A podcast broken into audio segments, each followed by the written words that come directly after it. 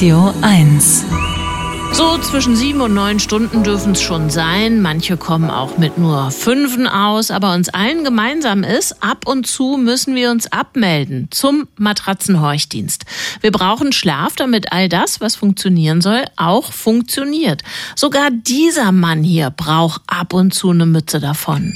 Er ist Mitglied des Komitees des IG Nobelpreises für kuriose wissenschaftliche Forschungen, Vorsitzender der Deutschen Dracula-Gesellschaft und der bekannteste Kriminalbiologe der Welt. Dr. Marc Benecke, live auf Radio 1, die Profis. Schönen guten Morgen, Marc.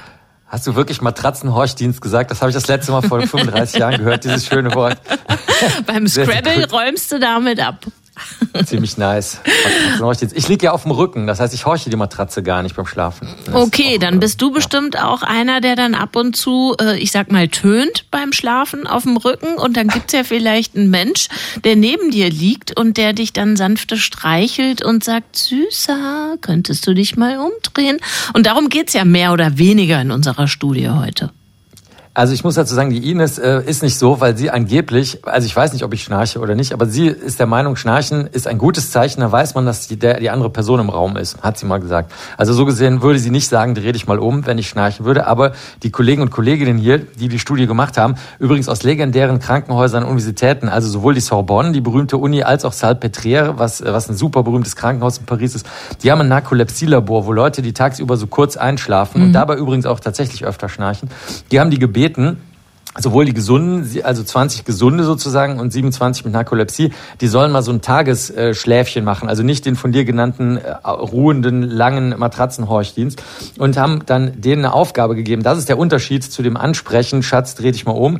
Die haben dann nämlich gesagt, unterscheiden Sie bitte, ob wir Ihnen jetzt ein echtes Wort sagen oder ein Quatschwort, also sowas wie Maluma, Takete, Worte, die es nicht gibt, oder mhm. halt, keine Ahnung, Paprika, Brille oder sonst irgendwas. Und dann sollten Sie entweder runzeln, die Stirn runzeln, wenn es ein erfundenes Wort war, oder sie sollten ähm, lächeln, wenn es ein echtes Wort war. Und zwar mehrmals hintereinander. Und gleichzeitig wurden die komplett verkabelt. Es wurden die Muskeln von denen gemessen, äh, also die Muskelbewegung oder Schlaffheit. Im Tiefschlaf hat man ja ganz schlaffe Muskeln.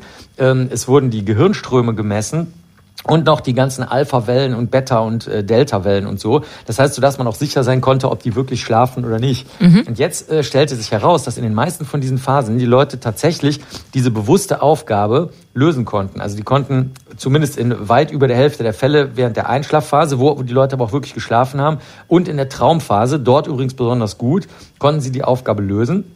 Und deswegen haben die Kollegen gesagt, was ist jetzt eigentlich Bewusstsein? Das ist jetzt die tolle Forschungsfrage. Also ist zum Beispiel Schlafwandeln, ist das was Bewusstes oder was Unbewusstes? Ist es, wenn ich mitten im Schlaf unterscheiden kann, ob es ein echtes Wort oder ein nicht echtes Wort ist? Ist das Bewusstsein? Oder ist nur Bewusstsein, wenn wir wach, wach sind, also tatsächlich wissen, dass wir wach sind und dann draußen rumtalpen? Also das ist die Besonderheit an dieser Studie und das war die Frage, die die Kollegen und Kolleginnen da unbedingt mal geklärt haben wollten. Aber gibt es denn schon sowas wie Indizien, ob man auch im Schlaf Zustand von einer Art der Bewusstheit reden kann? Die Kollegen behaupten das einfach. Die sagen, weil die Unterscheidung von Worten immer ein bewusster Vorgang ist, deswegen ist das ein bewusstes äh, Ereignis, was da stattfindet. Sie haben das aber auch wirklich sehr, sehr schön gemacht, muss man Ihnen sagen. Zum Beispiel haben Sie geguckt, ist das irgendein Zufall? Zum Beispiel träumen die Leute einfach von dem Test, aber führen gar nicht den echten Test durch und haben deswegen die Verzögerung sich angeschaut, die auftritt, wenn du nämlich äh, bei, so wie wir beide jetzt, falls wir beide bewusst sprechen sollten und nicht Was schlafen, ja auch keiner weiß. Weiß ja keiner, ja, genau. Dann äh, ist es so, dass wenn ich dir ein Quatschwort sage und du entscheiden sollst, ob das echt ist oder nicht, dann hast du eine längere Verzögerung, als wenn es ein echtes Wort ist, bis du mir die Entscheidung mitteilst. Und das mhm. alles hat eben während diesem sozusagen bewussten Schlaf auch stattgefunden. Das waren 100 Millisekunden Verzögerung oder 130 äh, Millisekunden bei den Narkoleptikern. Und damit haben die gesagt, wenn genau diese Verzögerung wie beim normalen Wachzustand auftritt, ist das jetzt eben eine bewusste Leistung im Tiefschlaf. Und die zweite Verknüpfung, die die Kollegen spannend fanden, waren, wozu träumt man eigentlich? Weil es im Träumen nämlich besonders gut funktioniert. Und heutzutage glauben wir ja, das dient dazu, das Gedächtnis so ein bisschen umzusortieren und aufzuräumen.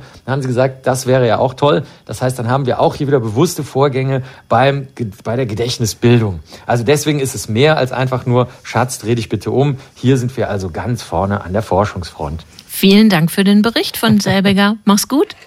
Sehr gerne. Ciao. Das war Dr. Marc Benecke live auf Radio 1 Die Profis.